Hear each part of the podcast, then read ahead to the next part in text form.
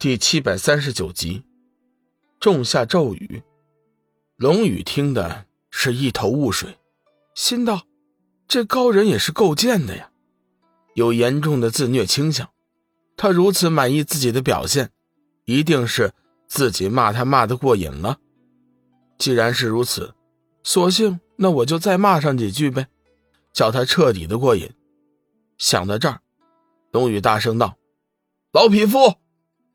谁知老匹夫刚一出口，就换来了一阵怒喝：“臭小子，我念你对梦露一片真情，是个顶天立地的真男子，才对你客气。你怎可无端出言辱我？”龙宇完全被弄糊涂了。明明是他自己喜欢被骂，怎么这一转眼的时间又变了呢？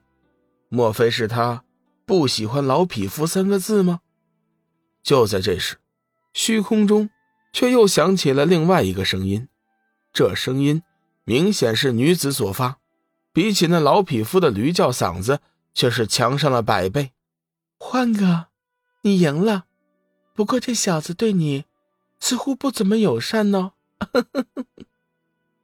龙宇听完这女子的话，算是明白了是怎么回事了。感情这对老贱人是在拿自己开涮。不过看在那女子声音甜美的份上，龙宇还是忍住了心中的怒火，平静的问道：“前辈，我不知道你们究竟在搞什么鬼，我没空陪你们聊，请还我家的娘子。若非是这女子的出现，要不龙宇……”这会儿早就打过去了，毕竟大家都是文明人，对女人凶显得多没风度啊。小子，你倒是挺有个性的。女子的声音传来：“你想要要回你的娘子，其实也不难，只需要我教你一句真言即可。”龙宇急忙道：“请前辈教我。”女子笑道：“执子之手。”与子偕老，只要你念出这句真言，梦露就会出现在你的身边。不过我要提醒你一句，这句真言可不是用嘴巴来念的，只有真心和真爱才能够奏效。你明白吗？龙宇略微沉思道：“小子明白。前辈的意思，无非是想告诉我，只有真爱。”才能够换回梦露，是吗？女子似乎很满意龙宇的悟性，笑道：“不错，正是如此。这有何难？”龙宇微微一笑，也不见做事。片刻之后，却见梦露已经重新出现在他的身边，两人依旧是手拉着手。梦露痴痴的看着龙宇，喃喃自语：“执子之手。”与子偕老，小雨，有你这句话，梦露此生足矣。龙宇微笑不语，只是将梦露的手抓紧了一些。虚空中的女子的声音似乎是带着一丝惊奇：“太不可思议了，同心咒居然被你如此轻易的化解了。同心咒其实就是一种高级幻境，中咒之人。”皆为情侣，一旦陷入幻境，便会产生咫尺天涯的感觉。明明自己所爱之人就在身边，但是中咒之人却是无法知晓。化解此咒的方法其实也不难，便是同心同德，真心相爱。法虽不难，但是只此一种。此般道理虽然简单，但是世上能解此咒者却是不多。俗话说得好，夫妻本是同林鸟，大难临头各自飞。放在眼前，夫妻之情，同床异梦者多不胜数。即便是相爱的夫妻，也很少能做到同心同德这一点。所以，古往今来，能够化解同心咒的人少之又少。即便是玉皇双子当年中了此咒，也是过了百年之后才堪堪化解。像龙宇和梦露这样的情况，恐怕是开天辟地的头一次见。